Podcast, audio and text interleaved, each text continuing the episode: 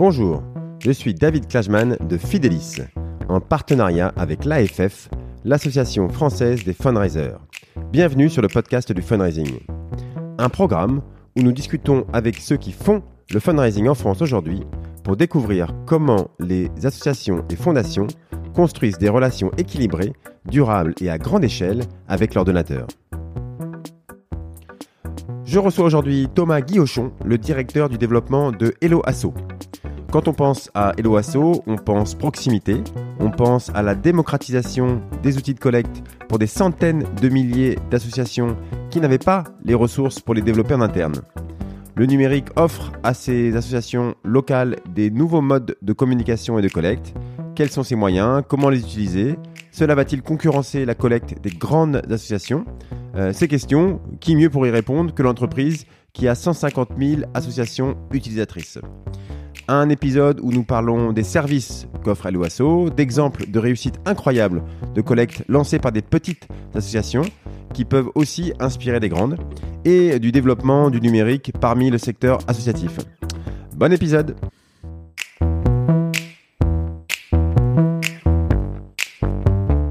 Je reçois aujourd'hui euh, Thomas Guillochon, le directeur du développement de Helloasso. Euh, bonjour Thomas. Bonjour David. Alors Thomas, je suis vraiment très impatient de faire cet épisode avec toi. Euh, d'une part parce que j'adore Helloasso, qui est à la fois un outil formidable pour les associations, un, modèle économique révolutionnaire et un, parcours entrepreneurial réussi. moi qui suis également entrepreneur, je suis impatient que tu nous expliques ce que c'est d'être dans cette spirale ascendante très forte dans laquelle vous êtes depuis des années. Et puis, euh, bah, en dehors de l'OASO, je suis euh, très content de t'avoir toi, car je sais que bah, tu connais le monde associatif, que tu as côtoyé des dizaines, des centaines, des milliers d'associations euh, de près. Et donc, tu vas nous donner ta vision de qui elles sont, de ce dont elles ont besoin pour se développer, et de comment elles utilisent le numérique pour leur fundraising.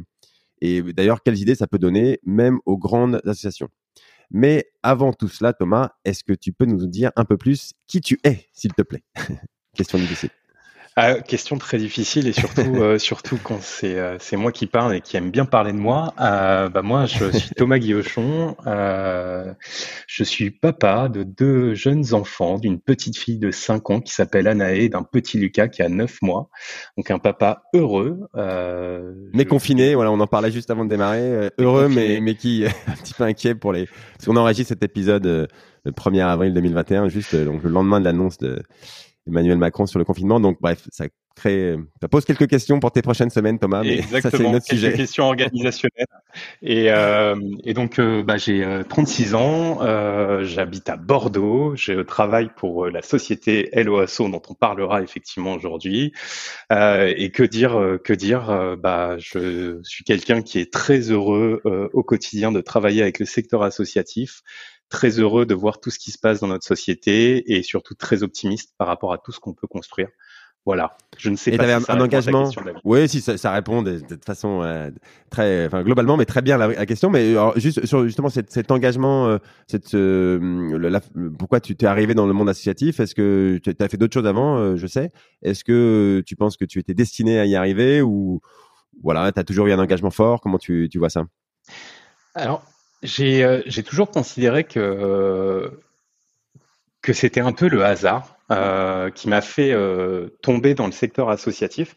Alors en réalité, par contre, réellement, je n'ai travaillé et, et, cela presque dès le premier jour de ma, ma, ma, carrière professionnelle dans le secteur associatif, en tout cas avec le secteur associatif. Dès ma première expérience professionnelle, c'était dedans. Donc, est-ce que c'était une prédestination? Je ne sais pas, euh, mais je suis tombé entre guillemets fan et, et, passionné de, de, ces structures euh, dès que je les ai rencontrées. J'ai eu la chance de travailler euh, et encore aujourd'hui avec d'innombrables typologies d'acteurs associatifs et non associatifs, marchands, presse, etc. Mais j'ai toujours été impressionné euh, par les équipes, euh, que ce soit des bénévoles, des salariés, des élus, que sais-je, qui interviennent dans le secteur associatif et de, de l'engagement qu'ils y mettent, euh, quel que soit le projet associatif, que ce soit du sport, de la culture, de la solidarité, de l'environnement, etc. Il y a vraiment ce dépassement de soi. Et je me suis toujours donc dit, bah, en réalité, c'est dans ma première boîte où j'ai eu la bah, je me suis retrouvé très vite à travailler avec les associations dans le cadre C'était quoi? C'était WDM, WDM France, mm. qui est devenu ensuite WDM DirectInet, puis Bisnode, qui a changé beaucoup de noms, mais qui ah était déjà une boîte de prestataires de marketing direct et de base de données pour les associations. Et en fait, bah, je me suis retrouvé directement à travailler. Bah, la première structure avec qui j'ai travaillé, c'était une association et, et, une agence associative. Et donc en fait, ce que je l'engagement, par contre, le, le, l'ambition, euh, même bah, le, le, militantisme, la, la, la, vision que la société euh, avec un grand S se joue au niveau des, euh, du citoyen, c'est quelque chose qui me porte, qui m'a toujours porté à, à, titre personnel, et, et, et je pense que d'une certaine façon, euh, c'était presque normal de travailler dans ce secteur, même si j'y avais jamais pensé. Parce qu'en fait, on ne pense pas au secteur associatif euh, bah on, nous forme pas à aller dans le secteur associatif, on nous forme pas à connaître ces, bah, problématiques, ces enjeux. Euh, aujourd'hui, il y a très très peu d'acteurs qui finalement s'intéressent euh, aux acteurs associatifs. Et euh, quand je dis très peu d'acteurs, c'est surtout, bah voilà, quand on fait, euh, moi j'ai un parcours euh, classique, on va dire, hein, école de commerce, master en, en publicité, marketing, et, et arrivé sur le marché de l'emploi, le marché de l'emploi en 2008. Et à ce moment-là, je, bah, je, regarde tout ce qui se fait dans, dans les activités traditionnelles. J'envoie mon CV un peu partout, et, euh, et j'ai la chance d'être d'être retenu euh, chez chez WDM France. Et à ce moment-là, en fait, c'est c'est là où en fait tout va tout va s'accélérer. Et effectivement, euh, en école, ça a changé depuis. Maintenant, il y a des, il y a des endroits où il y a des masters qui sont dédiés au secteur associatif, au secteur du non-profit, comme ils l'appellent. Et effectivement, euh, maintenant, ça commence à devenir aussi des, des, lieux où on peut apprendre à comprendre les problématiques, au fonctionnement de ces organisations, euh, à la verticalité euh, versus l'horizontalité, euh, à des problématiques même financières qui n'existaient pas même il y a encore il y a encore maintenant 15 ans de ça.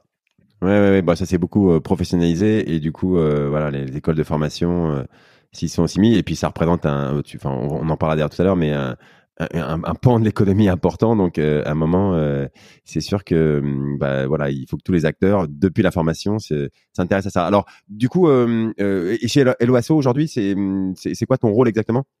Alors chez LOASO, moi je suis directeur du développement.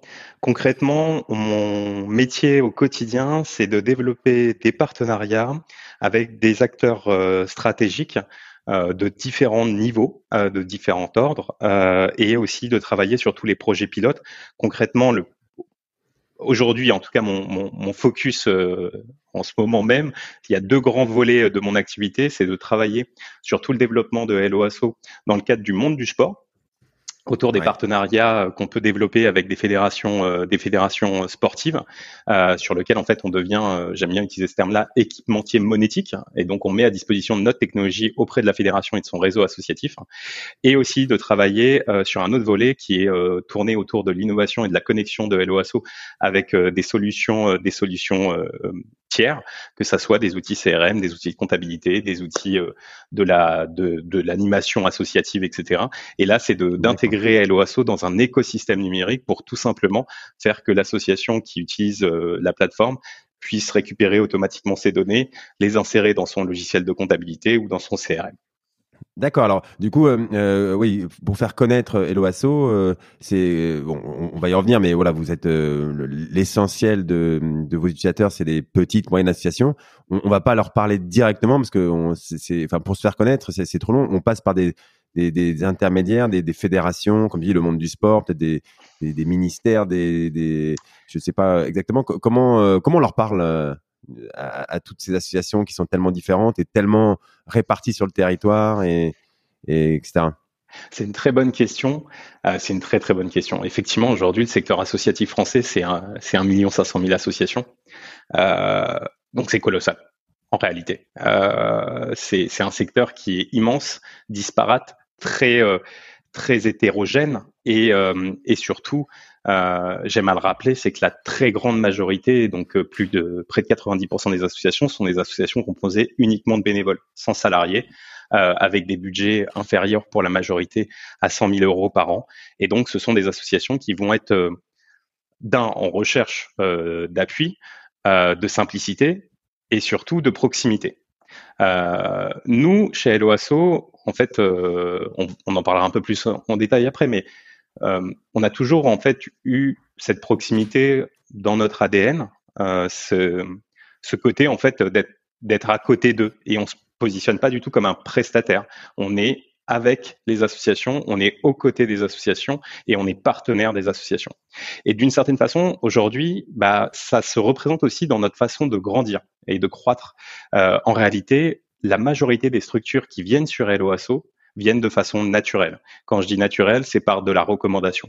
Aujourd'hui, on a un taux de recommandation qui est, euh, je pense, euh, à mon sens en tout cas assez extraordinaire, euh, où il y a, on a un ratio historique. Euh, c'est de dire qu'une association qui s'inscrit sur LOASO va ramener quatre associations automatiquement par deux leviers d'une certaine façon. Le premier levier, c'est de la recommandation directe vraiment de la recommandation, euh, où l'association va, va dire à bah, le trésorier de l'association A va dire au trésorier de l'association B, moi, moi j'utilise l'OASO et j'en suis très content, ou de la recommandation indirecte. Et euh, bah, là, c'est assez simple, c'est que tous nos outils sont euh, exportables sur son sur son sur son site web, sur sa page Facebook, que sais-je.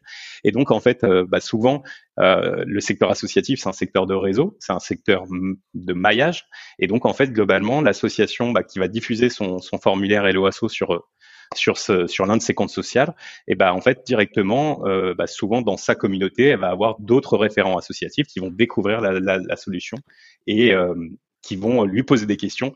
Et, euh, et ça, c'était un peu le comportement historique. C'est, on avait souvent ça que bah, j'ai découvert que l'association Intel était chez vous et donc je l'ai appelé parce que je les connais bien pour savoir s'ils étaient satisfaits. Donc, on a décidé de venir chez vous. Après, effectivement, en, en complément de ça, aujourd'hui, on travaille aussi pour pour rendre visible euh, et pour, euh, pour pour, euh, pour faire connaître en tout cas notre notre proposition. Et donc on travaille effectivement avec des réseaux associatifs où là on va on va avoir un, un déploiement qui se fait au niveau national, etc. Euh, évidemment dans une logique de pouvoir développer LOASO, mais avant toute chose en fait finalement plutôt pour apporter aussi du service puisque notre voilà notre notre ambition au quotidien, c'est vraiment d'accompagner et soutenir le secteur associatif. Ouais, bien sûr. Alors justement, on, on, va préciser un petit peu cet, cet accompagnement parce que alors LOASO, tout le monde ne connaît pas forcément. Bon, je pense que les auditeurs du podcast, euh, euh, eh ben, ils ont au moins entendu parler de LOASO, mais on connaît pas forcément les, les, détails des services que vous proposez aux associations. Alors pour commencer, est-ce que tu pourrais euh, justement nous lister rapidement les outils que propose LOASO peut-être en, en, séparant ceux qui sont de l'ordre pratique de ceux qui sont sur le thème, euh, je sais pas, communication, fundraising par exemple? D'une certaine façon, j'ai envie de dire que tous nos outils sont dédiés, euh, tous les outils aujourd'hui proposés par LOASO ne sont dédiés qu'à la collecte de fonds et, euh, et donc au fundraising, mais fundraising au sens large. Pour moi, la collecte de fonds aujourd'hui, c'est euh, finalement toutes les formes de ressources financières qui peuvent être collectées par l'association. Et donc, en fait, quand nous, on s'est créé, on s'est donné une mission, c'était d'accompagner toutes les assos en les outillant et, euh, et, les outiller, bah, c'est quoi? C'est de développer des outils qui vont leur permettre de développer tout leur, bah, de gérer en tout cas, et, et développer tout leur flux de financement. Euh, et dans le dans le financement d'une association, il y a plein de choses. Donc on va avoir plein d'outils. Euh, on va avoir des outils qui peuvent qui permettent à l'association de gérer toute la partie collecte de dons. Donc là, c'est assez traditionnel de la d'un formulaire de dons qui permet de configurer sa grille de dons, ses montants, sa fréquence de dons. Crowdfunding, voilà, on envoie. On a la partie financement participatif pour euh, financer plutôt une logique de projet. Et donc là, on va avoir vraiment des pages de financement euh, participatif. On va avoir aussi tout ce qui va permettre de gérer la prise de cotisation, la prise de licence dans certains cas. Euh, on va gérer aussi de la boutique en ligne, on va gérer de la tombola, on va gérer euh, de la comment, de la billetterie pour de l'événementiel, présentiel ou pas plutôt pas en ce moment.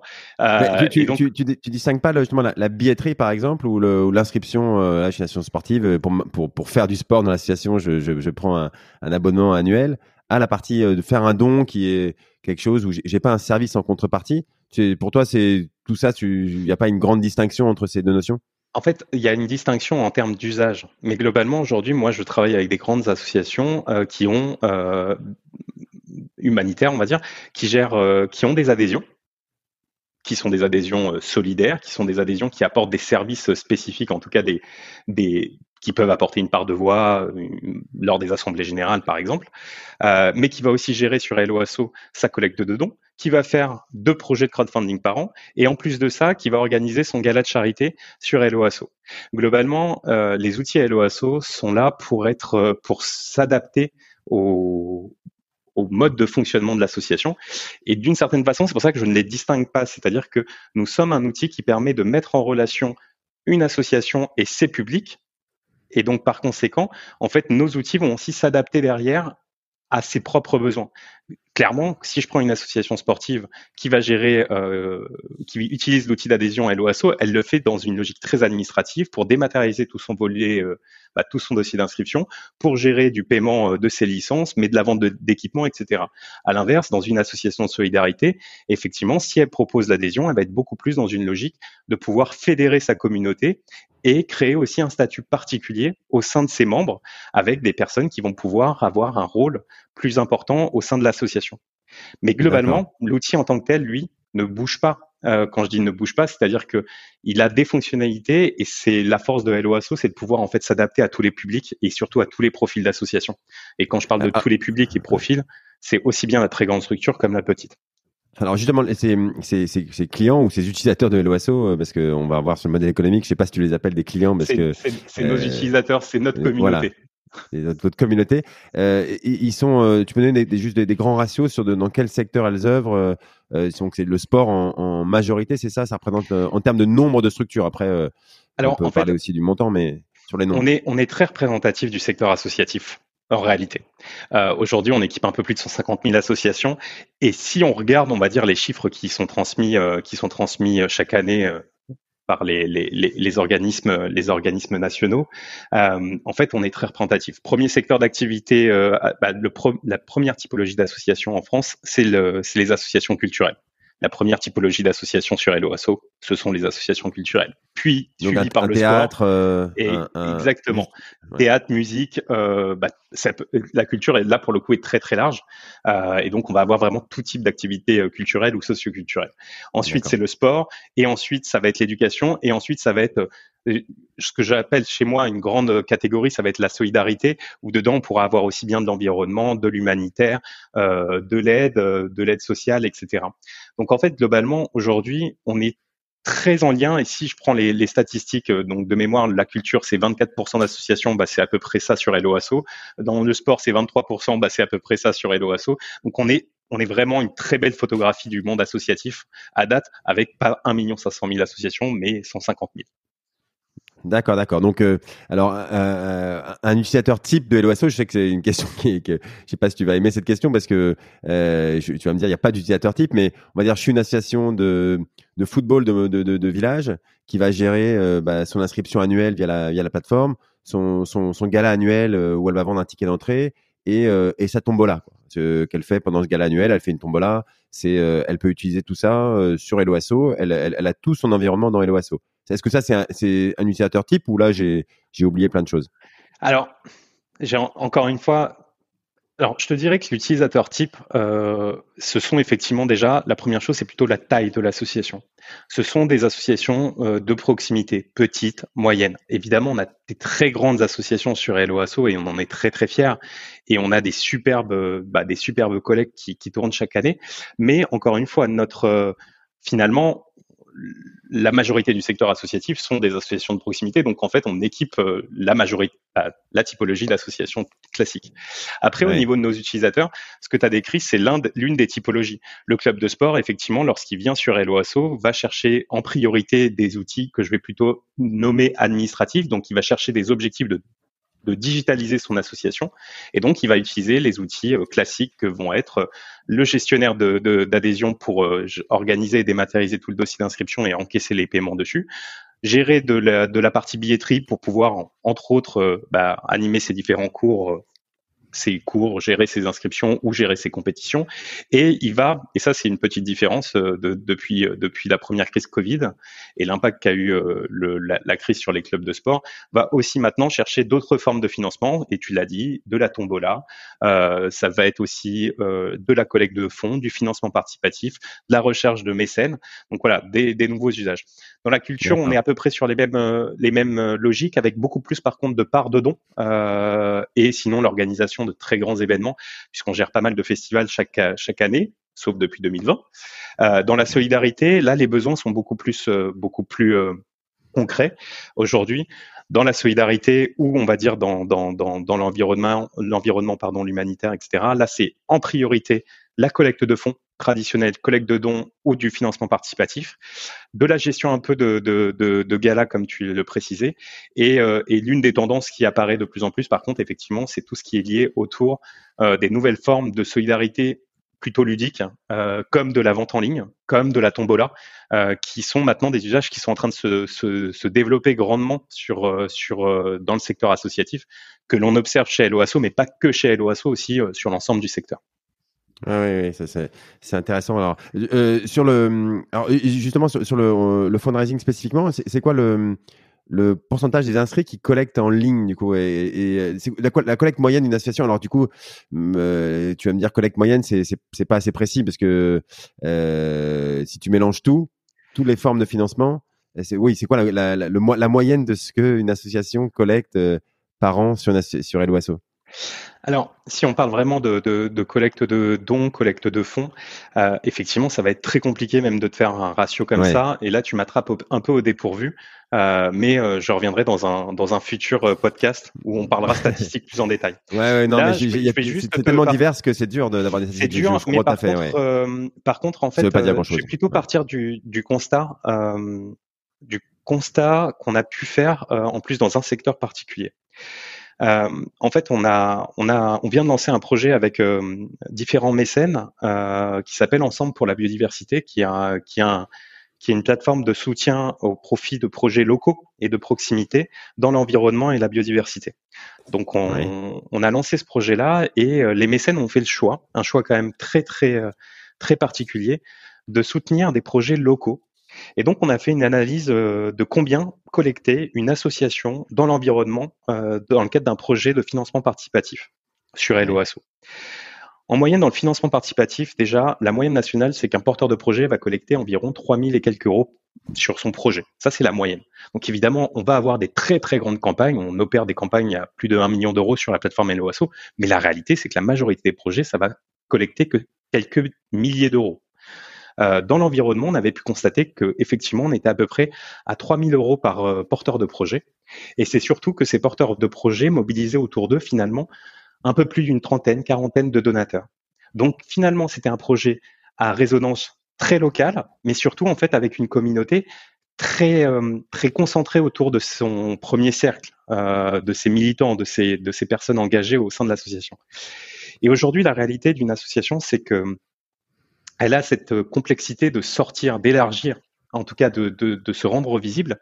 Et, euh, ça, si je peux le déporter en fait sur l'ensemble des, projets euh, qu'on qu accompagne aujourd'hui chez LOASO, c'est qu'en fait, on va avoir effectivement tout un accompagnement on va essayer en tout cas chez LOASO d'accompagner tous ces porteurs de projets pour qu'ils puissent sortir de ce premier cercle, qu'ils puissent commencer à toucher les amis d'amis, etc. et espérer à un moment, en tout cas, réussir à émerger sur le, le grand public. Même si on sait que dans la majorité des cas, euh, beaucoup de projets n'arriveront pas parce que aussi dans certains cas c'est très très localisé, donc ça ne peut pas ouais. toucher le. Alors, et comment on fait ça? Alors, vous, vous, par exemple, vous vous aidez pas à trouver des listes de, de, de gens euh, à qui envoyer des emailings, par exemple? Ça c'est non ça ça c'est non et autre en chose, plus de ça, en fait, euh, en fait, c'est, c'est la réalité, c'est qu'aujourd'hui, euh, la, la, collecte de fonds est en train de changer aussi à cet endroit-là. On est, euh, je pense que la proximité, euh, même la recommandation, en fait, n'a jamais eu autant d'impact qu'aujourd'hui.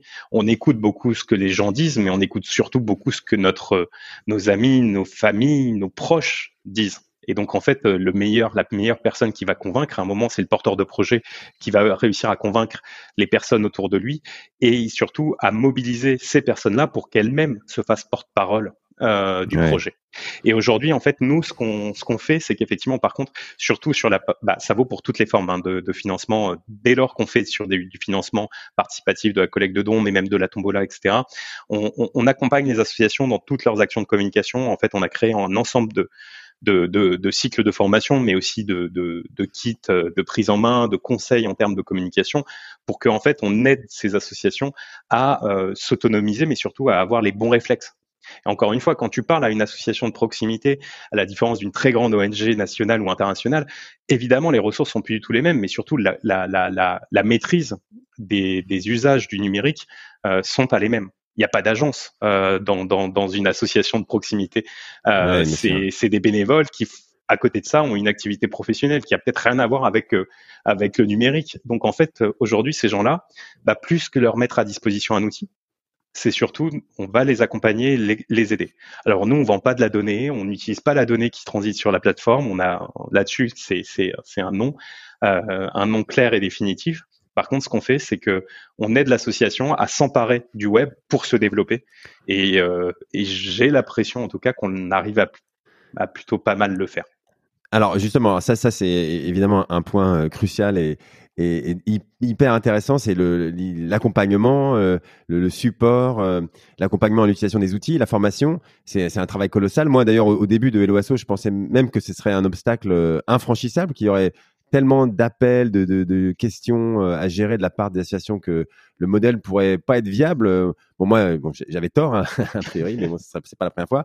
Euh, alors, juste bah, pourquoi moi, je te raconte une anecdote de, mon parcours entrepreneurial quand j'ai créé voilà EasyCare avant avant Fidelis, c'était un centre d'appel qui faisait travailler des agents chez eux, bon peu importe. Mais euh, je suis passé par un incubateur de la ville de Paris qui était dans le dans le 10e arrondissement.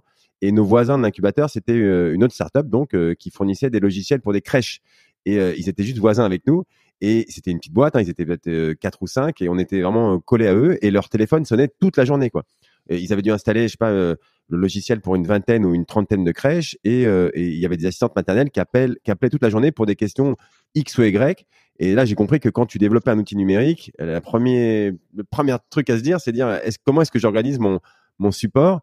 Alors soit comme Facebook, t'as pas de support, ça c'est une solution. Si tu dis bon bah si t'as un problème, tu te débrouilles et puis t'as intérêt à avoir un, un super produit parce que, enfin voilà, si des gens ils, ils, ils, cherchent tout seuls. Euh, mais euh, mais si tu mets en place un support, tu, tu vas avoir beaucoup d'appels. Alors justement, euh, tu me dis, ça vous, c'est quelque chose qui fonctionne bien. Euh, comment est-ce que vous fixez cette euh, cette limite dans, dans l'accompagnement? Ça, si vous avez une association qui qui a un virus sur son PC, est-ce qu'elle peut vous appeler? Et comment vous faites pour lui dire bon bah attendez là le, virus, on, on, on, est content de vous aider, mais ça dépasse un peu notre compétence. Comment tu gères ça quoi? alors c'est, alors effectivement, tu, là je pense que tu prends un exemple qui va bien au-delà de LOASO. Euh, alors, je, je et j'en profiterai pour faire un, passer un message. Je ne sais pas si toute l'équipe LOASO l'écoutera, mais je ferai passer un message aussi sur euh, sur l'équipe euh, avec qui j'ai la chance de travailler maintenant depuis sept ans. Euh, L'accompagnement pour nous, la proximité, je le disais, a été au cœur euh, bah, et au cœur de notre ADN historique. Euh, C'est-à-dire qu'en fait, quelle que soit la personne de LOASO, euh, quel que soit son statut dans l'entreprise, quel que soit son travail, on est tous passés à un moment ou à un autre, finalement, par du téléphone euh, et des échanges avec des associations. C'est-à-dire que euh, quand moi j'ai rejoint l'entreprise en 2013, on était cinq. à ce moment-là, bah, on avait un, un, téléphone. On venait de recruter une personne qui allait vraiment prendre en charge maintenant le support, la structuration, etc. Entre autres avec notre cofondatrice pour euh, toute la partie organisation.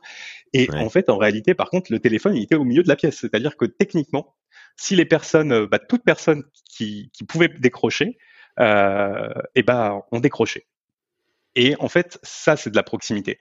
Alors évidemment, quand, euh, quand tu as 2000 associations, euh, ton téléphone sonne, mais ça reste gérable.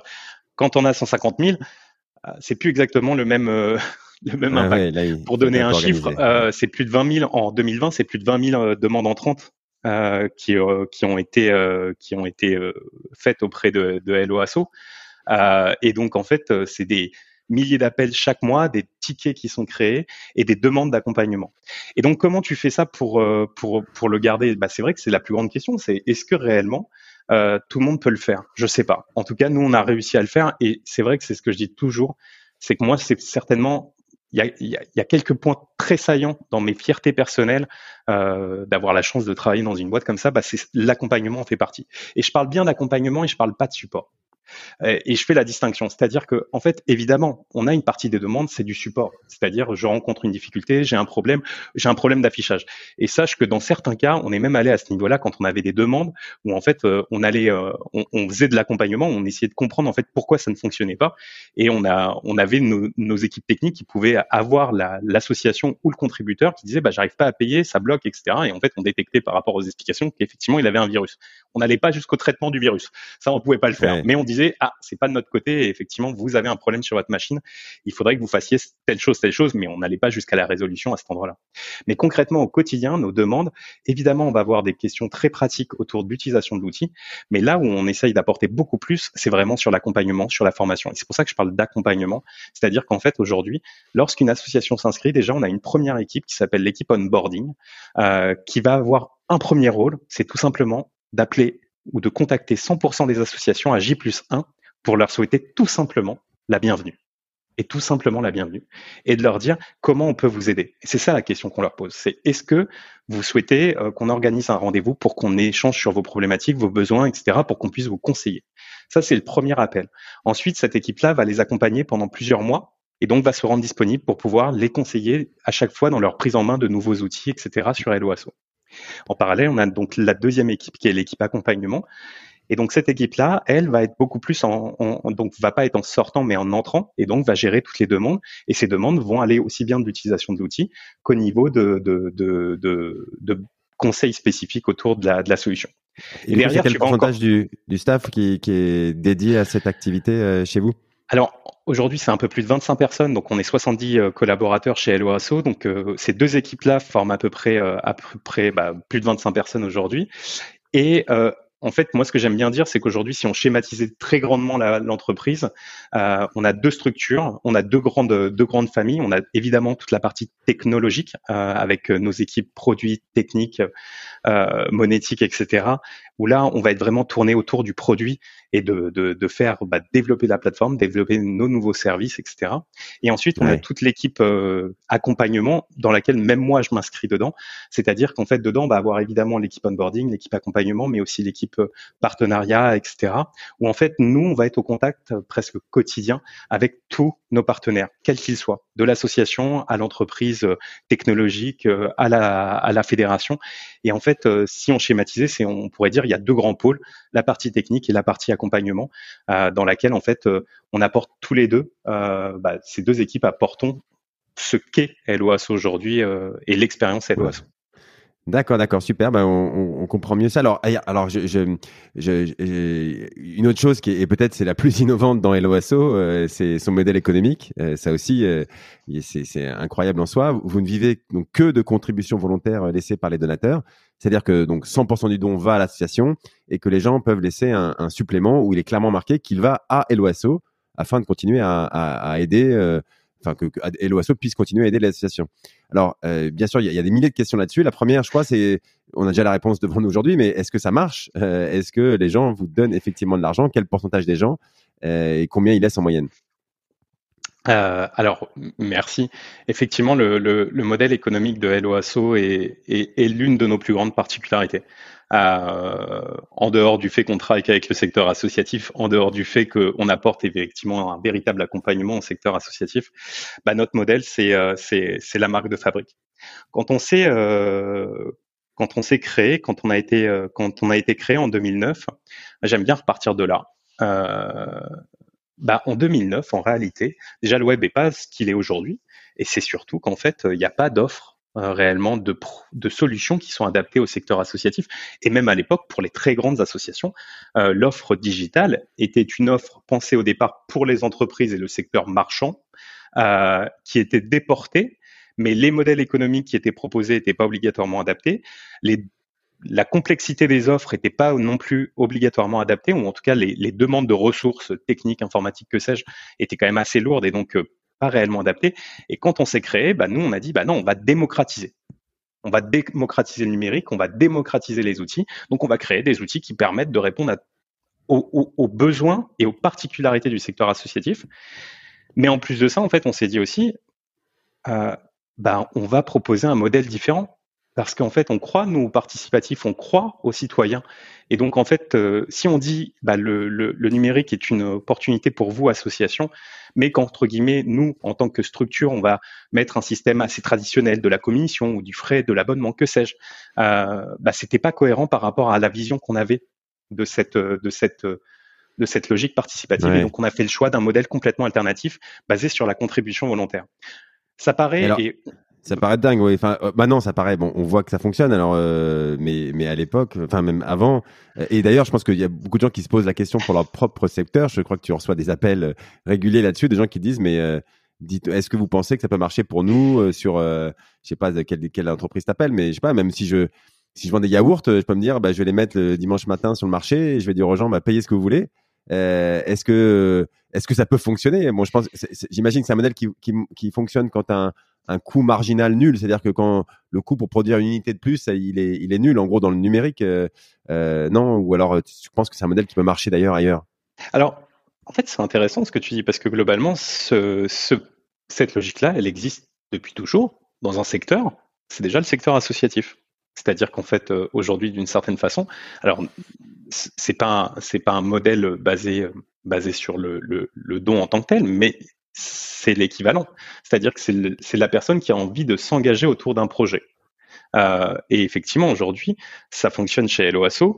Ça fonctionne aussi parce qu'il y a une logique de, de, de volume, euh, parce que naturellement, il a fallu atteindre un, un certain nombre de, de, de, transactions pour que le modèle soit à l'équilibre, euh, ce qui Ouais. a été le cas à partir de 2015, euh, si je ne me trompe pas. Et euh, mais surtout, par contre, euh, en réalité, ça a toujours existé d'une certaine façon cette logique de prix libre. Et nous, on aime bien parler aussi de ça, de, de prix libre. Donc, considérer que le citoyen aujourd'hui, bah, quand il a le- la possibilité de, de, de choisir combien vaut un produit, évidemment, peut-être que certaines personnes diront, bah, je vais payer, le, bon, va chercher à payer le, le moins. Mais la réalité, c'est que c'est pas, c'est pas la, c'est pas l'ensemble. la majorité. Vous, vous c'est plus Aujourd'hui, la moitié nous, des gens qui laissent une contribution, ça. c'est ça? Aujourd'hui, Ouais. on a, alors, on, on vient de sortir les, les, les données euh, de 2020. euh, il y a quelques quelques jours. Donc euh, le chiffre exact de 2020, c'est aujourd'hui, c'est 59% des personnes qui ont réalisé une transaction sur Helloasso qui ont laissé une contribution volontaire à Helloasso. D'accord. Et qui, qui est en gros de l'ordre de 1 euro, c'est ça? Exactement. Euh, et donc en fait aujourd'hui, euh, ça c'est une fierté euh, de se dire qu'aujourd'hui il y a presque un, bah, il y a plus d'un utilisateur sur deux qui va laisser une contribution volontaire à Helloasso. Évidemment, euh, c'est c'est pas arrivé du jour au lendemain. On- encore une fois, il y a une question de on, dans, dans, dans les missions qu'on s'était données, c'était aussi de démocratiser ce modèle. Et comme tu le disais, aujourd'hui, il y a d'autres structures.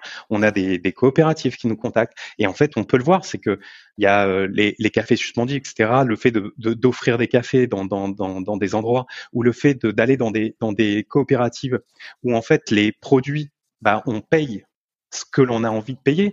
Et même, je ne sais pas si ça s'était déjà arrivé, mais moi, dans, chez mes beaux-parents euh, dans, dans, en Bourgogne, il y a, il y a, il y a un, comment, un agriculteur qui met euh, tous les jours sa cagette de légumes et qui dit vous laissez ce que vous voulez. Et euh, je peux vous dire que bah, bah, quand on quand, quand, quand j'ai acheté moi mes légumes, il y a personne, il n'y a pas de caisse, c'est un endroit où on met de l'argent. Je dis j'ai- laissé et euh, après j'ai dit à ma femme combien j'avais payé ma courgette et mes trois concombres. Et là elle m'a regardé, elle m'a fait ils sont chers quand même. Hein, euh, Ah ouais, là, mais en fait les, les prix bordelais. Sauf que derrière, en réalité, ce qu'on faisait, c'est qu'on donne, on a, ça a d'autant plus de sens. On soutient, on soutient quelque chose de différent et on, on s'engage, on s'engage en tant que citoyen. Et c'est aujourd'hui ce qui fonctionne chez LOASO, c'est aujourd'hui ce qui permet tout simplement de garantir à toutes les associations que à chaque fois qu'un euro est collecté sur la plateforme, là on, va atteindre d'ici quelques quelques jours euh, les 400 millions d'euros collectés sur la plateforme. Bah, la plus grande fierté personnelle, elle est là. Et moi, c'est ce que je dis toujours à toute nouvelle personne qui nous rejoint ou quand j'en parle avec beaucoup de passion, c'est euh, bah, j'ai une grosse fierté chez LOASO d'être dans la seule structure en France qui, euh, qui finalement se développe grâce à de la contribution volontaire, grâce au choix du citoyen. Et ça, c'est une fierté et ça permet aussi de garantir aux associations qu'elles n'auront pas de frais monétiques. Et ça, c'est important de le rappeler parce que c'est souvent une question qu'on nous pose, mais c'est oui, ok, c'est gratuit la plateforme, mais en fait, il y a quand même les frais monétiques. Non, les frais monétiques sont pris à la charge de LOASO. Ça veut dire que dans un cas sur deux, euh, lorsque la personne ne laisse euh, aucun, euh, aucune contribution à c'est- Ça coûte de LOASO, l'argent. C'est. LOASO qui, qui Alors les frais, les frais monétiques, juste, euh, tu peux rappeler, c'est les frais de carte bleue, c'est que prend Visa, ou Mastercard quand. C'est fais exact- un don de c'est 100 les euros. Ah bah, alors c'est c'est ça va un peu plus, mais tu as effectivement les frais qui sont liés à la transaction en tant que telle, portés par des euh, des, des, bah, des acteurs comme tu les as cités, mais tu as aussi tout simplement la gestion euh, des flux euh, au travers de nos différents outils qu'on utilise. Aujourd'hui, on est rattaché à un établissement de paiement, mais donc on a ce que tu, tu décrivais, donc les systèmes de cartes, etc.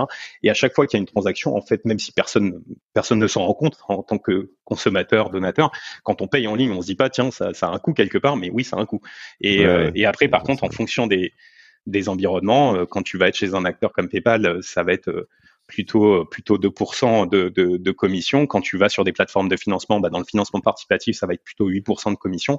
Là, chez LOASO, bah, c'est 0% de commission, c'est 0%, de frais fixes.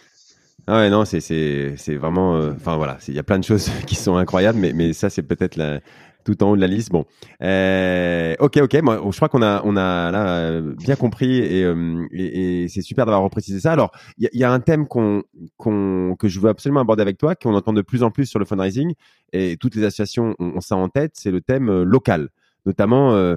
Toutes les associations qui ont des thèmes, des antennes locales, elles essaient de plus en plus de communiquer de façon ciblée sur des projets locaux parce qu'elles ont le sentiment que c'est ça qui va toucher les gens et donc euh, qui va mieux collecter. Bon, par exemple sur euh, sur ce podcast, on, a fait deux super épisodes avec euh, un avec Géraldine Barral de l'Ordre de Malte et un avec Charline Boyer de la SNSM, qui sont deux associations qui ont une assise régionale très forte, qui s'appuient beaucoup sur leur délégation et qui me disaient que bah, leur organisation centrale, elle avait comme objectif de fournir des outils aux délégations régionales qui, elles, sont chargées de créer les contenus, euh, de, faire remonter du terrain les, contenus, les projets locaux, euh, les messages de collecte, puisque c'est elles qui vont avoir euh, la, meilleure connaissance des projets locaux qui vont intéresser les donateurs.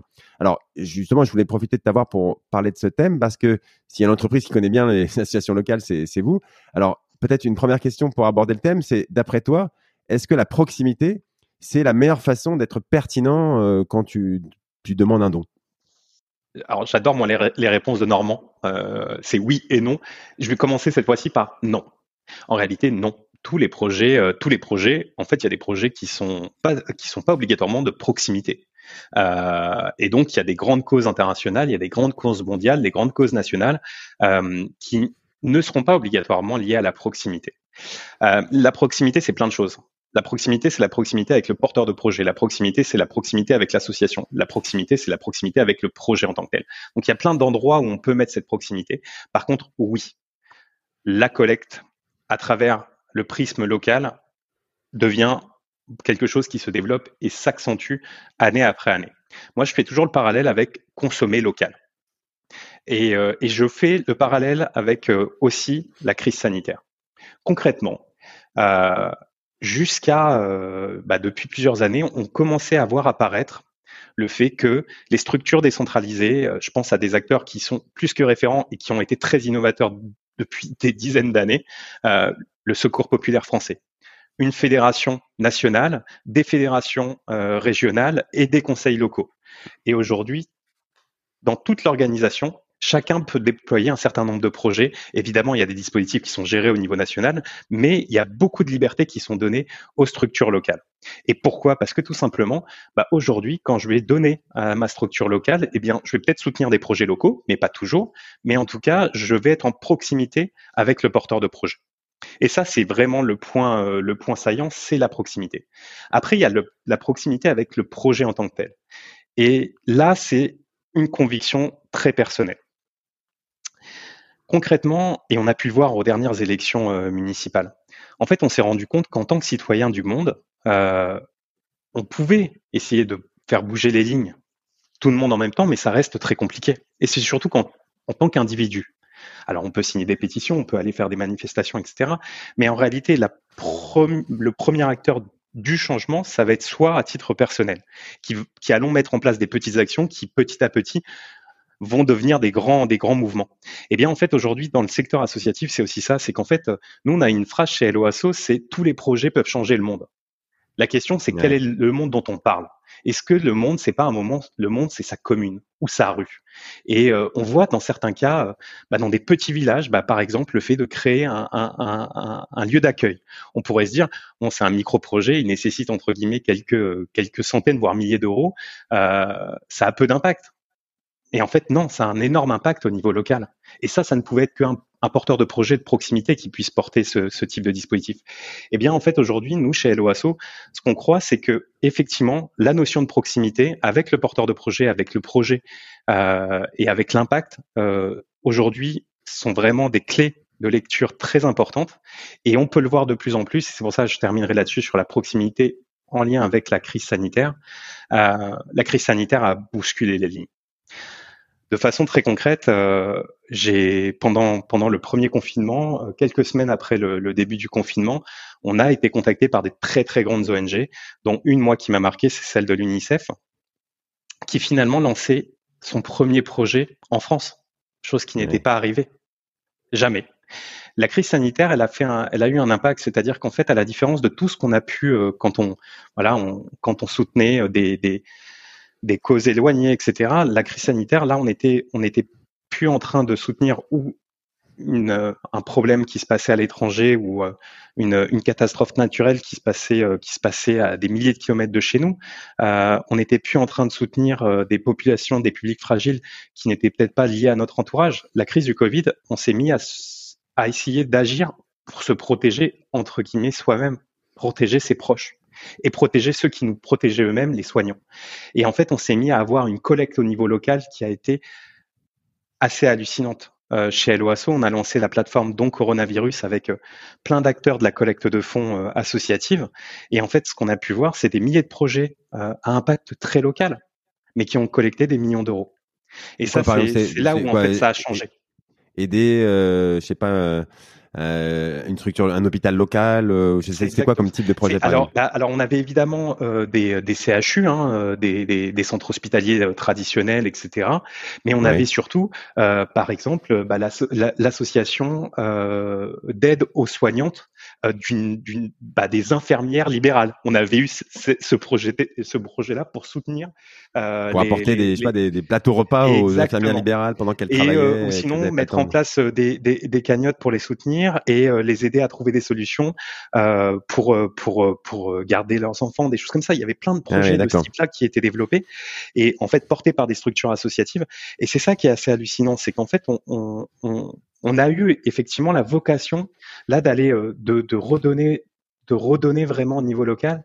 Et finalement, cette crise a fait émerger aussi le, besoin de chacun de pouvoir aussi s'engager localement et donc de trouver par conséquent des structures associatives locales. Et tu vois, si je fais le parallèle par rapport à notre première question au départ de dire l'accompagnement, la visibilité, comment comment comment aider euh, les associations, bah en fait euh, c'était c'est ça la particularité aujourd'hui, c'est que bah, ces associations, euh, c'est 1 500 000 associations, elles n'ont pas obligatoirement la, elles n'avaient pas obligatoirement les outils pour exister en ligne, etc. Des outils comme HelloAsso, mais je pense euh, avant tout même euh, aux réseaux sociaux, aux outils de messagerie euh, type WhatsApp, etc. ont changé la donne. Ils ont créé, en fait, on a des outils maintenant gratuits qui permettent de communiquer. Et ce qu'on essaye chez HelloAsso, en tout cas, c'est d'offrir des outils qui vont permettre aussi bien de communiquer, mais surtout de collecter. Et alors, euh, du coup, je, euh, si, je suis une grande association, euh, est-ce que je, dois me, enfin évidemment, je me réjouis de ça pour en tant que citoyen, etc. Mais est-ce que je, je, dois un peu m'inquiéter et, euh, et me dire que là, il y a, y a un risque, il y a, y a 1 million 500 000 associations de quartiers proches des gens qui vont euh, tout d'un coup demain avoir les outils et monter en compétences et du coup le portefeuille des donateurs n'étant pas euh, illimité, hein, les poches n'ont pas profondes jusqu'à l'infini, euh, est-ce que euh, cette forme de compétition qui existe déjà aujourd'hui, hein, bien sûr, entre les associations, est-ce que tu penses que elle va, la balance va, pencher vers les petites associations locales de plus en plus? Je, alors moi, je prends le prisme un, poil bah, un, tout petit peu plus au-dessus, c'est c'est c'est quelque chose que je dis depuis plusieurs années, c'est qu'en fait aujourd'hui Maintenant, tout le monde est collecteur de fonds. À titre personnel, en tant qu'entreprise, en tant que collectivité et en tant qu'association. Mais les premiers collecteurs de fonds historiques sont les associations, proximité ou pas de proximité. Euh, Est-ce qu'il y a de la compétition qui se crée? Je crois que d'une certaine façon, déjà, il y a toujours eu de la compétition euh, entre les associations, même si j'aime pas ce terme-là parce que je pense pas que c'est le terme. Mais en tout cas, est-ce qu'il y a eu y a de la concurrence entre associations? Effectivement, quand euh, des grandes associations vont gérer des plans fichiers de prospection euh, et, des, et, développer des, des, des, appels à dons euh, via des campagnes de marketing direct, elles utilisent des, euh, des fichiers euh, qui peuvent être utilisés par d'autres associations. Donc, il y a de la construction des messages les plus performants. Bien sûr, et, au-delà de ça, il y a juste l'attention. Et d'ailleurs, c'est pas que association contre association, c'est l'attention des gens. tout le monde se bat pour avoir quelques secondes d'attention sur les réseaux sociaux. Euh, ce, que, ce, que, je crois en tout cas, euh, effectivement, je pense que les donateurs vont aussi chercher de plus en plus de proximité parce qu'encore une fois, et surtout, encore une fois, bah, tu vois, on est le 1er avril, là on est parti pour au moins trois semaines de confinement, euh, quatre semaines. Euh, donc ça veut dire que, bah, entre guillemets, là, mon, mon, mon monde dans les quatre prochaines semaines, c'est 10 km autour de ma maison. Euh, donc oui, effectivement, je, je, bon, dans les 10 km, j'ai le CHU de Bordeaux, donc euh, je vais soutenir le CHU de Bordeaux. Euh, mais en fait, en gros, dans, c'est la proximité. En fait, la proximité a pris beaucoup, beaucoup de sens aujourd'hui. Et, alors, et, donc, alors je pense que... Tu... Pardon, je Non, non, pardon, parce que tout à l'heure, tu, justement, tu, tu, nous parlais du Secours populaire français, et, et je pense que euh, c'est une façon qu'une grande association a eu, enfin, s'est adaptée et, et, utilise cette proximité. Euh, tu peux juste nous préciser un petit peu alors, le secours populaire, je trouve que c'est encore plus important le secours populaire parce qu'en fait, c'est que c'est dans leur euh, c'est dans leur statut. Ils ont été créés comme ça. C'est une association qui a toujours fait que le local avait un rôle aussi bien de porteur de projet, d'acteur euh, local en termes d'action, mais en plus avait aussi des rôles et avait la capacité d'aller collecter des fonds. Euh, concrètement, aujourd'hui, bah, ces structures, nous, on a la chance d'équiper euh, le réseau du Secours populaire français. Donc, on accompagne les structures locales. Dans le cadre du Covid, euh, on a euh, accompagné plusieurs dizaines de structures fédérales. Donc, je crois qu'il y a à peu près 100 fédérations euh, ouais. départementales. Et en fait, ces structures-là ont lancé des campagnes de financement pour créer des, bah, pour pour pouvoir activer des actions de solidarité auprès des publics les plus les du, plus du crowdfunding, Nico. Elle, c'était des projets. Du crowdfunding et de la collecte de dons, effectivement. mais à côté de ça, ces associations vont faire d'autres choses, plus, bah, vont ponctuellement lancer des dispositifs. On a des courses euh, virtuelles, on a des, euh, des tombolas, on a de la vente en ligne, on a plein de petits dispositifs. Et donc en fait, c'est là la force d'un réseau comme le Secours populaire, c'est que c'est pour ça que je disais très innovateur, c'est qu'en fait c'est dans les statuts, ça a été créé comme ça, c'est-à-dire que le local avait finalement autant d'importance que le national. Et c'est des travaux ensemble. Et, euh, je pense que le Secours populaire fait partie des gens à interviewer parce que cette démarche-là, elle est, elle est vraiment, vraiment euh, au cœur de leur, de leur structure de, leur organisation. Euh, on a plein d'autres cas. Aujourd'hui, on a la chance d'accompagner aussi le réseau de la Ligue nationale contre le cancer. Et pareil, ils ont une structure avec des comités départementaux. Évidemment, le national gère un certain nombre de dispositifs, mais les comités départementaux ont été formés par LOASO, entre autres. Et eux, on va les équiper pour organiser, par exemple, pour bah, dé, décentraliser tout un ensemble d'événements locaux, euh, des au profit de la lutte contre le, contre le cancer, etc. Et on le fait aussi avec, euh, avec des acteurs, bah, je pense aussi au Resto du Cœur, pareil, on équipe le réseau des Restos du Cœur et on va travailler avec, euh, avec le local et le national dans le cadre de différentes manifestations. Qu'est-ce qu'on apprend à travers ces, ces, ces trois exemples-là? C'est qu'en fait, il y a une vraie collaboration entre le local et le national. C'est-à-dire qu'en fait, euh, le national accompagne ces structures locales et finalement aussi utilise l'intelligence du local, la créativité du local, pour pouvoir finalement standardiser des dispositifs de levée de fonds. Et on a pu le voir sur plein de plein de plein de dispositifs où en fait bah, il y a des initiatives qui étaient portées localement, qui remontent au niveau national. Et je pense euh, évidemment au départ à des actions de financement participatif euh, qui ont très bien fonctionné, par exemple dans la Ligue nationale contre le cancer, où on a un comité départemental qui a lancé une première campagne. Le, le, le national l'a vu, a trouvé le dispositif très intéressant et a finalement déployer cette opportunité auprès de, de, de l'ensemble des structures associatives appartenant à ce réseau. Et donc en fait, il y a vraiment cette double, cette double. En fait, on est beaucoup plus fort ensemble à apprendre et à s'enrichir.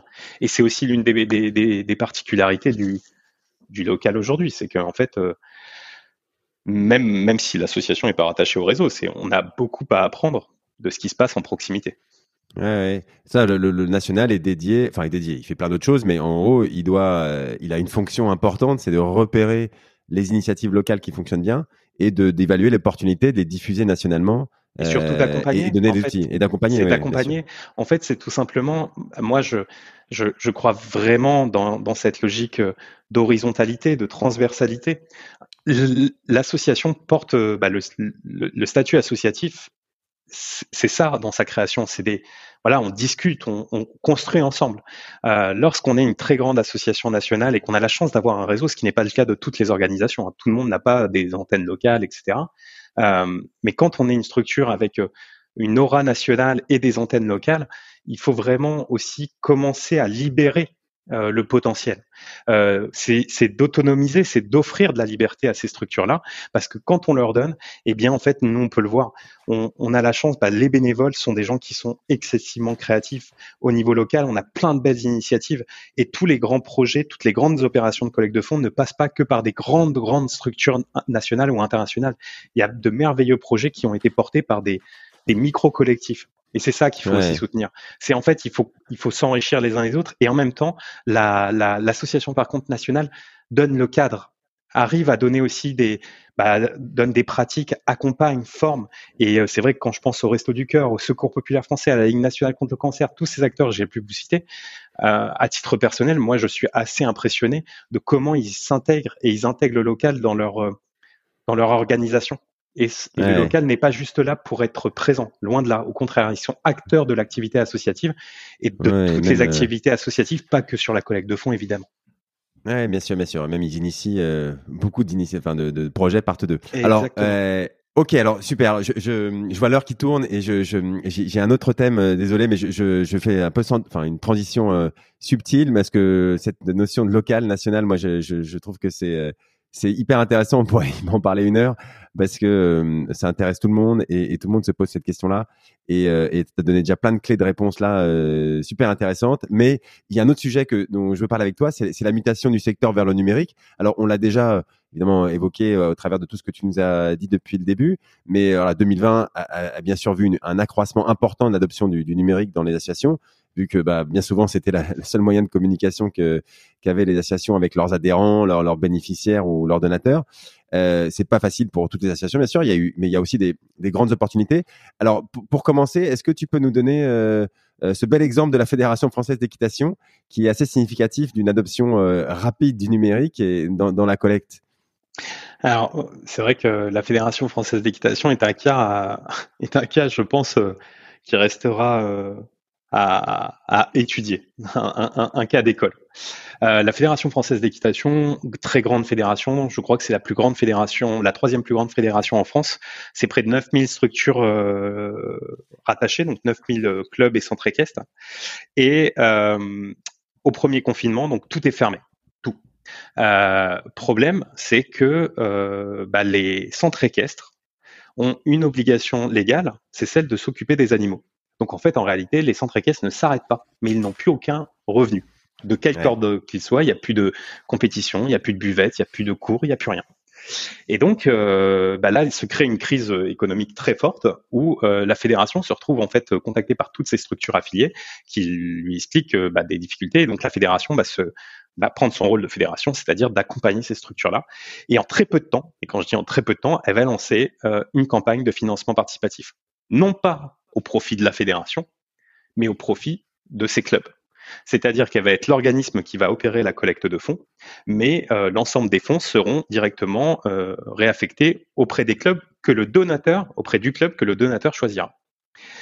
Donc, euh, petite particularité, c'est la première fois que la fédération va lancer une collecte de fonds. Elle n'a jamais lancé de collecte de fonds, elle n'a jamais lancé de collecte de financement participatif, et donc elle va se lancer euh, très rapidement euh, sur, euh, sur un dispositif qui va s'appeler Cavalier Solidaire et qui aura pour objectif de soutenir les clubs et centres équestres.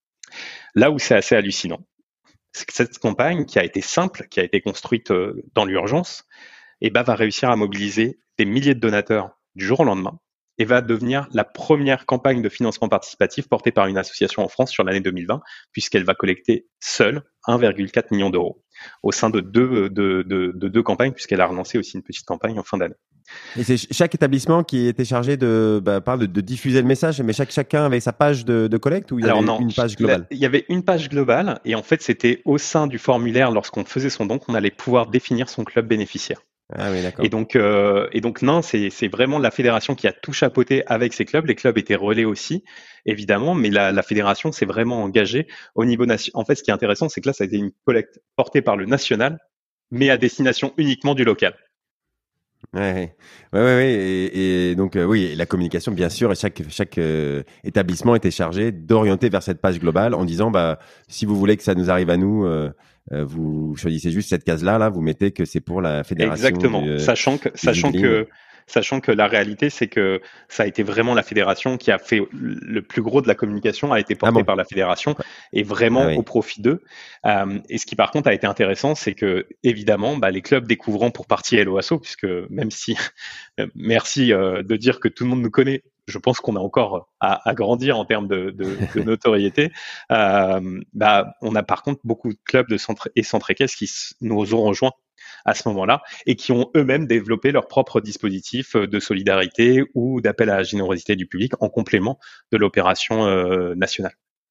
D'accord. Et alors, euh, voilà, c'est un, un, très bon exemple où là, euh, il y avait, bon, en plus, il y a une cause animale derrière, donc euh, on imagine que ça, ça, ça c'est en, en, conjonction avec plein de choses, donc ça, ça, ça a bien fonctionné. Mais à toi, à ton avis, elles en sont où les associations aujourd'hui sur l'adoption du numérique? Enfin, qu'est-ce qui leur manque encore? Alors, je sais que c'est une question aussi très générale, et puis tu as déjà répondu euh, à tout ça un petit peu avant, mais, mais, mais est-ce qu'on est encore très loin du compte?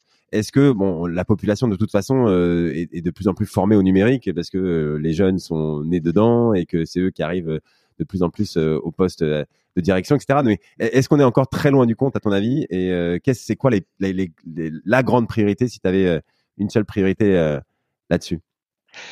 On peut considérer qu'il y a trois profils d'associations. Il y a les associations qui ont été attentistes, donc qui ont attendu et qui ont considéré que la crise était potentiellement un épiphénomène, mais que l'activité normale allait reprendre. Et donc, euh, ça, ça représentait potentiellement, dans certains secteurs, jusqu'à 30% des associations qui attendaient. On rien fait, donc ils ne sont, sont, pas intéressés au numérique plus que ça en disant, bon, c'est trop compliqué. Euh, donc j'attends que ça reprenne. Exactement. Ensuite, on a les associations qui ont décidé plutôt de préparer la suite. Et donc de se dire, je vais pas obligatoirement lancer plein de choses en ce moment, mais j'intègre le numérique pour mon organisation. Donc les premiers outils, un peu de un peu de un peu de d'outils de, de, gestion de, de projets en ligne, de conversations en ligne, etc.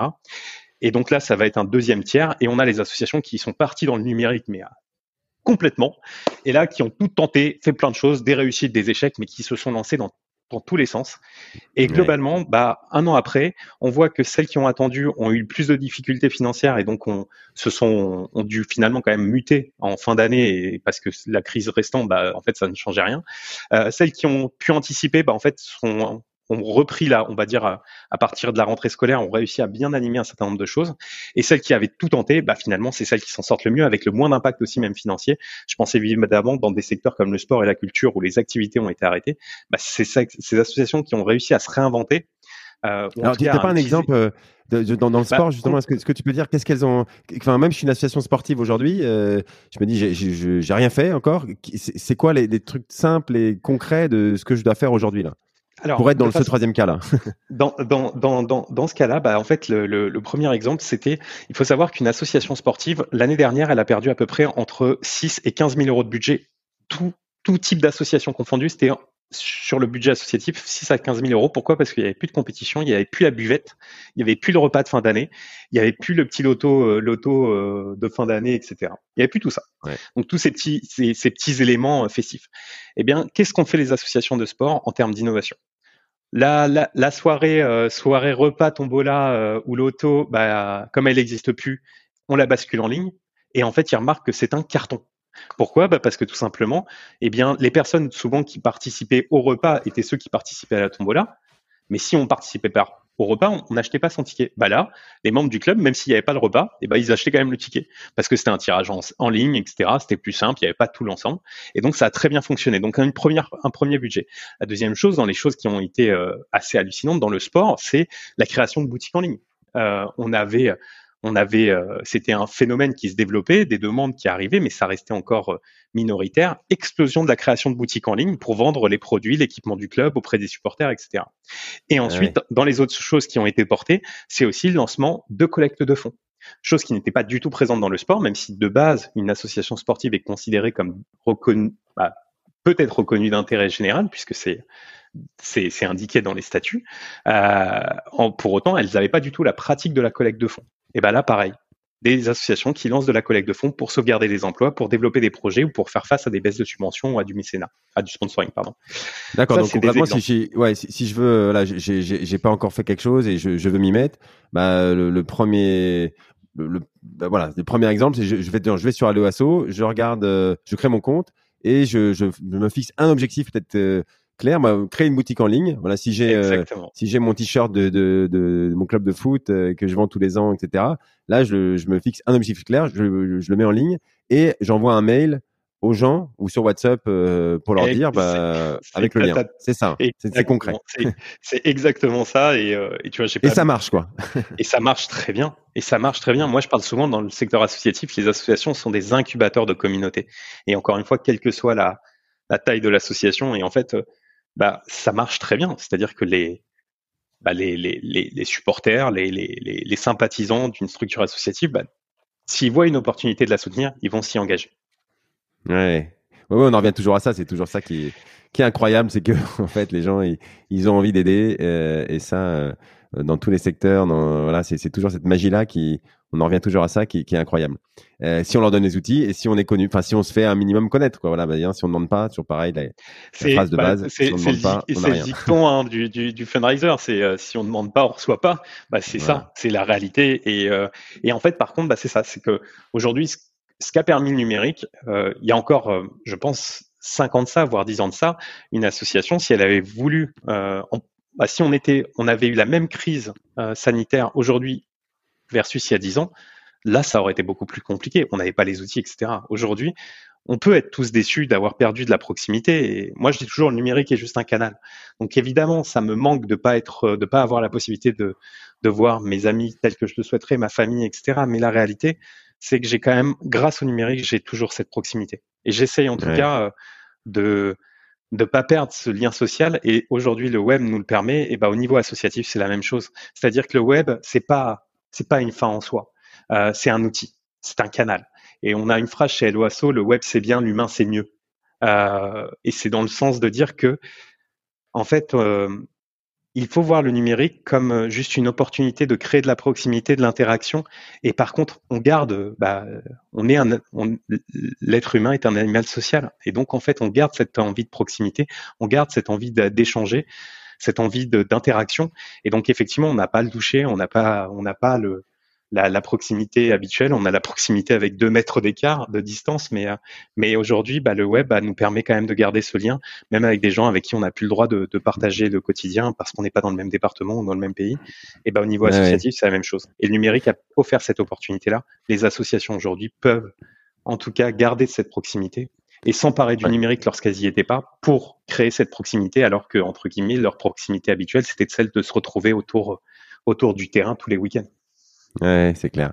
Euh, ok, ok, bon, super. Alors, euh, euh c'est marrant, c'est-à-dire que voilà, c'est l'entreprise, votre entreprise qui, qui, qui, cartonne sur le numérique. En fait, quand, pour arriver sur le numérique, euh, enfin pour y arriver, il faut avoir ça en tête, comme tu dis, c'est que le web c'est bien, mais l'humain c'est mieux. En fait, pour y arriver, il faut être conscient qu'il faut pas mettre ces outils en pro il n'y a, a, pas que ça et que c'est c'est pas 100% les outils le numérique le distanciel c'est que ça doit être en complément d'autre chose mais euh, ok et surtout ben, il faut voir le c'est marrant d'entendre ça il faut voir le numérique comme encore une fois c'est en fait euh, c'est comme quand on dit bah, le numérique bien ou mal etc en fait non le numérique il est c'est un outil et donc en fait c'est l'être humain qui qui lui donne ses côtés, ses aspects positifs ou ses aspects négatifs. C'est nous qui faisons de, de, de l'intérêt ou, ou, de l'inintérêt de certains outils.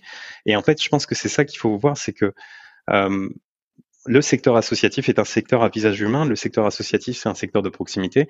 Et euh, lorsqu'on parle de numérique, eh ben, il faut considérer que le numérique, il est fait pour approcher. Il n'est pas fait pour euh, uniquement, euh, uniquement numériser, digitaliser des relations. Loin de là, au contraire, c'est juste de créer encore plus de proximité. Et il faut le voir comme un atout. Il faut le voir comme une opportunité. Mais par contre, ça va avoir beaucoup de sens en termes d'opportunité dès lors que qu'on lui donne de l'aspérité, qu'on lui donne de bah, qu'on crée un web humain tout simplement, de l'humanité numérique. Bon, ok, ben c'est une, une belle conclusion pour cette, cette, euh, cet épisode. Alors, euh, donc on, on, arrive au, bout de la conclusion, Thomas, au bout de la conversation. Euh, J'aurais une, une, dernière question pour conclure. C'est alors déjà, est-ce que tu, tu peux nous dire comment tu continues à progresser dans ce métier? Comment tu, tu te renseignes sur des, ce qui se passe en termes de fundraising Voilà, parle-nous de ton de ta façon de progresser. alors on a la chance chez LOASO, au travers de ces euh, milliers d'associations qui nous utilisent, euh, d'avoir en fait de l'inspiration un peu quotidienne. Et, et on a, on utilise un outil interne de, de messagerie au sein duquel on se partage aussi bah, les campagnes, les campagnes qui émergent, que ce soit des très grandes ou des toutes petites, sur lesquelles la, la la proposition, le message, etc., nous semble vraiment intéressant ou voire différenciant. Et donc, euh, je m'inspire beaucoup de ce que font nos structures euh, pour en tout cas commencer à préempter peut-être certaines certaines formes d'innovation, d'autres méthodologies de collecte. Euh, quand bah c'est vrai que nous on a pu voir vraiment l'émergence quand je parlais de Tombola. C'est pas un épiphénomène, c'est qu'en fait on a vu l'explosion de ces formes de, de solidarité dans Helloasso, mais en dehors de Helloasso, et on s'est rendu compte qu'il se passait des choses dessus. Euh, comme la boutique en ligne, etc. Voilà, des, phénomènes de croissance. Et ça, c'est intéressant plutôt d'avoir une vue globale. Après, au niveau de tout ce qui va être euh, où j'essaye en tout cas de m'emparer, euh, c'est, je regarde beaucoup ce qui se passe évidemment dans les pays anglo-saxons. Déjà parce que bah, historiquement, on disait c'était deux façons de donner. Aujourd'hui, la façon change hein, de plus en plus et on se rapproche quand même de cette logique euh, plus anglo-saxonne du don, de la solidarité, même si on restera avec nos, nos caractéristiques très français. Donc je regarde beaucoup ce qui se passe aux États-Unis. Et la dernière chose, et là, c'est comment, comment tu fais pour regarder ça? Juste, euh, ah, alors je, je, je, pourrais je pourrais faire une, une bibliothèque de ressources, ou sinon faut participer au certificat français du fundraising parce que je partage mes sources dessus. Euh, mais c'est effectivement j'ai euh, j'ai tout un tout un ensemble d'écosystèmes de blogs entre autres qui me permettent d'aller euh, chercher. Bah voilà, je, je les relis, je les lis une fois par mois. J'ai mes, mes, mes alertes qui tombent. Ah mais, mais je regarde, je regarde les articles tu, tu, peux, tu le mets à disposition euh, publiquement, ça? Moi, Parce que ça, c'est bah, bien ce genre de petits euh, trucs euh, qui font gagner beaucoup de temps dans mes, bah, dans mes prises de parole, entre autres à l'AFF, effectivement, je donne mes, mes bibliothèques de ressources, donc je les partagerai avec plaisir. Ah ouais, bah écoute, je, je mettrai ça en copie de l'épisode si tu, si tu veux bien. Bon, peut-être tu vas avoir 4, 300 pages de, de notes. Non, pas, pas autant, pas autant, mais, mais Non, non, c'est super parce que, en fait, on apprend beaucoup avec ça et, constituer sa liste, ça prend du temps. Donc, si tu peux, on peut piquer la tienne, c'est avec plaisir. Et après, le dernier point, et je pense que ça, c'est ce que j'incite toujours à faire. Euh, moi, je regarde beaucoup ce qui se passe, en fait, non pas dans le non-profit, mais dans la tech. Euh, et de façon très concrète aujourd'hui. Euh, quand je parle d'hyper-personnalisation, par exemple, je dis toujours à une association quand on parle de, voilà, nous, on est dans l'adaptation de la grille de dons, plus ou moins en temps réel, etc. On parle de marketing automation. Et moi, je prends toujours l'exemple de Netflix. Aujourd'hui, Netflix, il n'y a pas un Netflix, il y en a des millions. C'est-à-dire que mon Netflix est différent de celui de, bah, du tien, de celui d'un ami, etc. Mmh. Et il va être personnalisé en temps réel par rapport à ce que je regarde, par rapport à ma constitution du foyer, etc. On me propose une expérience qui m'est propre. Et idem sur Amazon, idem sur Google. On me propose des expériences excessives personnalisé. Et donc ça, par exemple, ce phénomène d'hyper-personnalisation qui était une tendance il y a encore quelques années est devenue maintenant une réalité pour la majorité des acteurs. Et en fait, j'incite beaucoup les associations. Je sais que c'est euh, c'est particulier de dire ça, mais de regarder véritablement ce qui se fait au niveau aussi bien des géants de la tech, mais pas que, euh, mais surtout au niveau de, du, du, monde marchand, etc. Euh, on a la chance, quand on travaille dans le secteur associatif, de porter des engagements, de porter des projets, de porter de la, de l'ambition et de l'impact social. Et donc, euh, bah, si euh, entre guillemets dans le monde marchand il y a de l'innovation qui nous semble intéressante, regardons-le, regardons-la, apprenons comment l'adapter à notre à notre démarche, parce qu'encore une fois, à chaque fois qu'on va collecter des fonds, à chaque fois qu'on va faire euh, bah, on va avoir. Mais cette personnalisation, on, on, sait qu'on va vers la personnalisation. Enfin, on entend souvent ça, mais après l'adapter à, à, son assoce, à sa cause, à ses outils, c'est ça qui est, qui est, difficile. Déjà de d'avoir l'objectif, c'est bon, c'est pas évident quoi. De, de on regarde ces géants, on se dit ah bah c'est super, mais comment moi je fais pour euh, moi, je dis toujours, mais concrètement, juste de, de laisser l'opportunité, véritablement le choix aux donateurs ou aux sympathisants de dire dans quel projet je me reconnais le plus. Est-ce qu'aujourd'hui on s'intéresse à un donateur ou est-ce qu'on s'intéresse aux causes et aux projets qu'il soutient? Alors tu me diras un peu des deux, mais en règle générale, en fait, on, on bah, l'espace donateur, un espace donateur, euh, il est, il est pas réellement personnalisé et il n'est pas obligatoirement personnalisable. C'est d'intégrer, par exemple, de l'actualité spécifique. Si j'ai donné à tel et tel projet, peut-être que c'est pas l'ensemble des informations de l'association qui m'intéresse, mais c'est uniquement l'évolution de ce projet-là. Et donc, en fait, c'est de personnaliser l'expérience avec entre le donateur et l'association en adaptant euh, sa communication. Et ça, c'est d'autant plus vrai lorsqu'on est une très grande association nationale ou internationale et que finalement, on n'a pas un projet ou dix projets, on en a des centaines, voire des milliers dans certains cas. Bah, c'est aussi donner cette part de voix. Ça ne veut pas dire flécher le don, ça veut dire tout simplement informer le contributeur sur les sujets qui l'intéressent au sein de la cause de l'association. Et donc pour faire ça, on a besoin de connaître le, les, on a besoin de connaître ses publics, on a besoin de data. Pour faire ça, on a besoin d'avoir des outils qui sont flexibles. Et surtout pour faire ça, on doit accepter aussi que c'est un investissement entre guillemets qui n'est pas lié à faire plus de collectes de fonds. mais tout simplement à renforcer la relation. Et je reviendrai dessus. Je crois que ça, en fait, ce podcast, on va l'appeler la proximité, le mot préféré de Thomas Guillochon, mais ça renforce encore une fois la proximité avec le, le, avec ses publics. Et le donateur, moi, je dis toujours, le donateur n'est, ne, ne peut plus être considéré comme un donateur. Il doit être considéré tel qu'il est, c'est-à-dire un membre de la communauté de l'association. Et aujourd'hui, l'association ne doit plus rechercher un donateur en tant que tel, elle doit rechercher des membres parce que, et ça ne veut pas dire changer sa façon de se, financer, ça veut juste dire que bah, un donateur, il nous soutient financièrement, c'est qu'est-ce qu'on lui propose derrière. Un membre, eh ben, il vient pas obligatoirement au départ par du don. Et ça veut dire aussi offrir de l'opportunité à tous ces publics qui sont à nos côtés. et je me permettrai de terminer là-dessus. C'est, je, prenais toujours un exemple dans mes prises de parole. Je disais, j'ai été confronté une fois à une association qui m'a dit, oui, mais ma communauté Facebook, oui, ils sont beaucoup, mais bon, ils ont juste liké, quoi.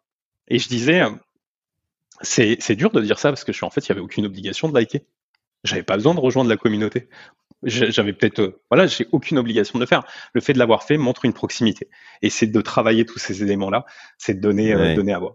Et donc l'innovation, pour suivre tout ça, pour apprendre au quotidien, eh bien c'est euh, regarder ce qui se passe ailleurs, regarder ce que font les géants, lire beaucoup et surtout être passionné. Et j'ai envie de dire, c'est ça, c'est de toujours être un peu impressionné et passionné de tout ce qui se passe sur le marché, de tout ce qui est, de toutes les belles initiatives. Il y en a plein en France aussi, hein, je le dis pas, mais il y en a. Voilà, moi je suis ébloui de ce qui est fait aussi par plein d'associations en France. Et, euh, et voilà.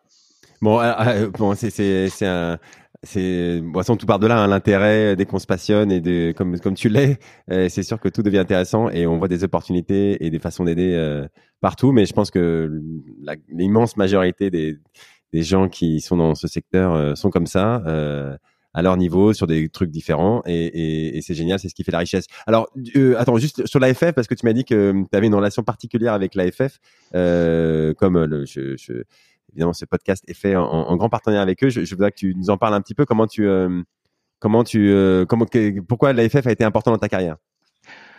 Bah, alors, j'ai toujours dit euh, à quelques personnes, en fait, c'est euh, aujourd'hui je suis chez LOASO, mais globalement je, je, suis devenu ce que je suis grâce à l'AFF. Alors là, on va dire ah oui, mais pourquoi tu as suivi des formations, etc. C'est plutôt grâce aux opportunités que m'a offerte l'AFF. Pour la petite histoire, quand moi j'ai commencé euh, chez WDM France, on était euh, une boîte de marketing direct mais spécialisée sur le offline. Et j'étais euh, des plus, je faisais partie des plus jeunes de l'entreprise, donc naturellement avec une ambition d'aller jouer un peu sur le numérique. Et une fois, la FF a lancé un premier séminaire qui était tourné autour des, bah, de l'enseignement supérieur. Et, et, donc dans ce séminaire-là, dans la conférence ESR, elle a sollicité ma boîte pour faire une conférence sur les réseaux sociaux. Et euh, étant le plus jeune et ayant une appétence, euh, mon ancienne directrice, que je remercierai jamais assez, Magali Petit, m'a dit bah, Thomas, vas-y, euh, ça te tente de la faire. Et donc ma première conférence, ma première prise de parole, ça a été une conférence sur les réseaux sociaux euh, au sein de l'AFF. Et à partir de là, bah, finalement, ma carrière en tant que telle m'a est partie de ce point-là, euh, puisque ce même jour, j'ai rencontré une personne euh, au sein de l'AFF qui s'appelle Céline Morel, euh, qui avait vu ma, ma conférence. On a discuté, on est devenus amis.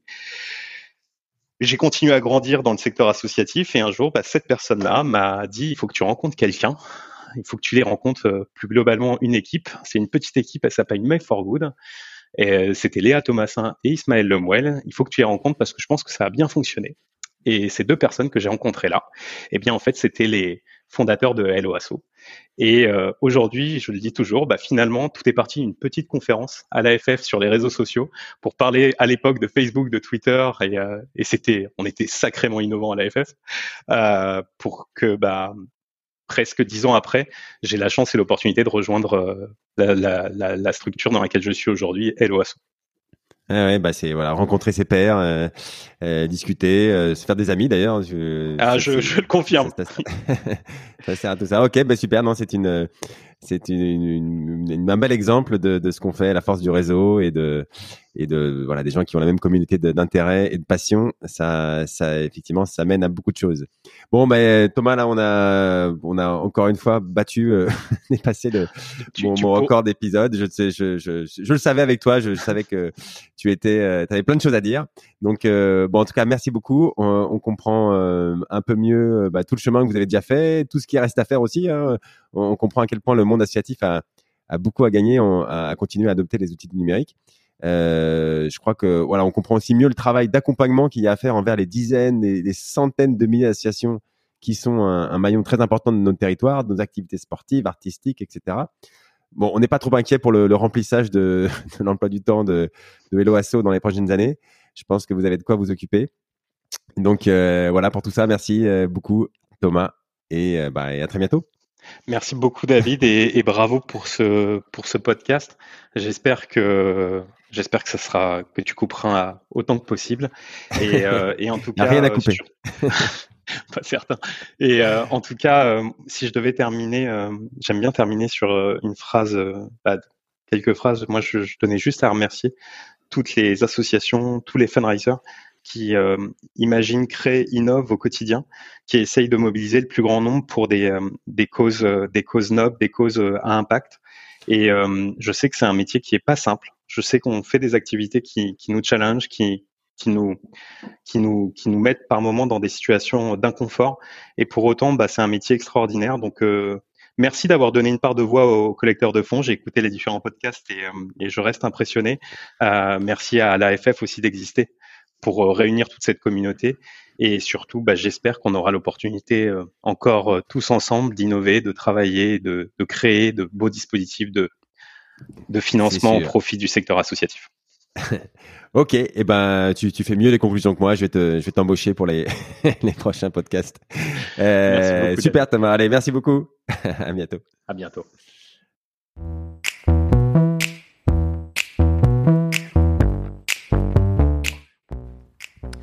Bravo, vous avez écouté cet épisode du podcast du fundraising jusqu'au bout. Merci de le partager avec deux amis autour de vous, d'inscrire de force tous vos collègues sur leur smartphone et de mettre une note 5 étoiles avec un gentil commentaire pour aider à faire connaître ce podcast. Si vous souhaitez être au courant des nouveaux épisodes, inscrivez simplement votre email sur le site fidelis-cc.fr slash podcast. Fidelis, F-I-D-E-L-I-S.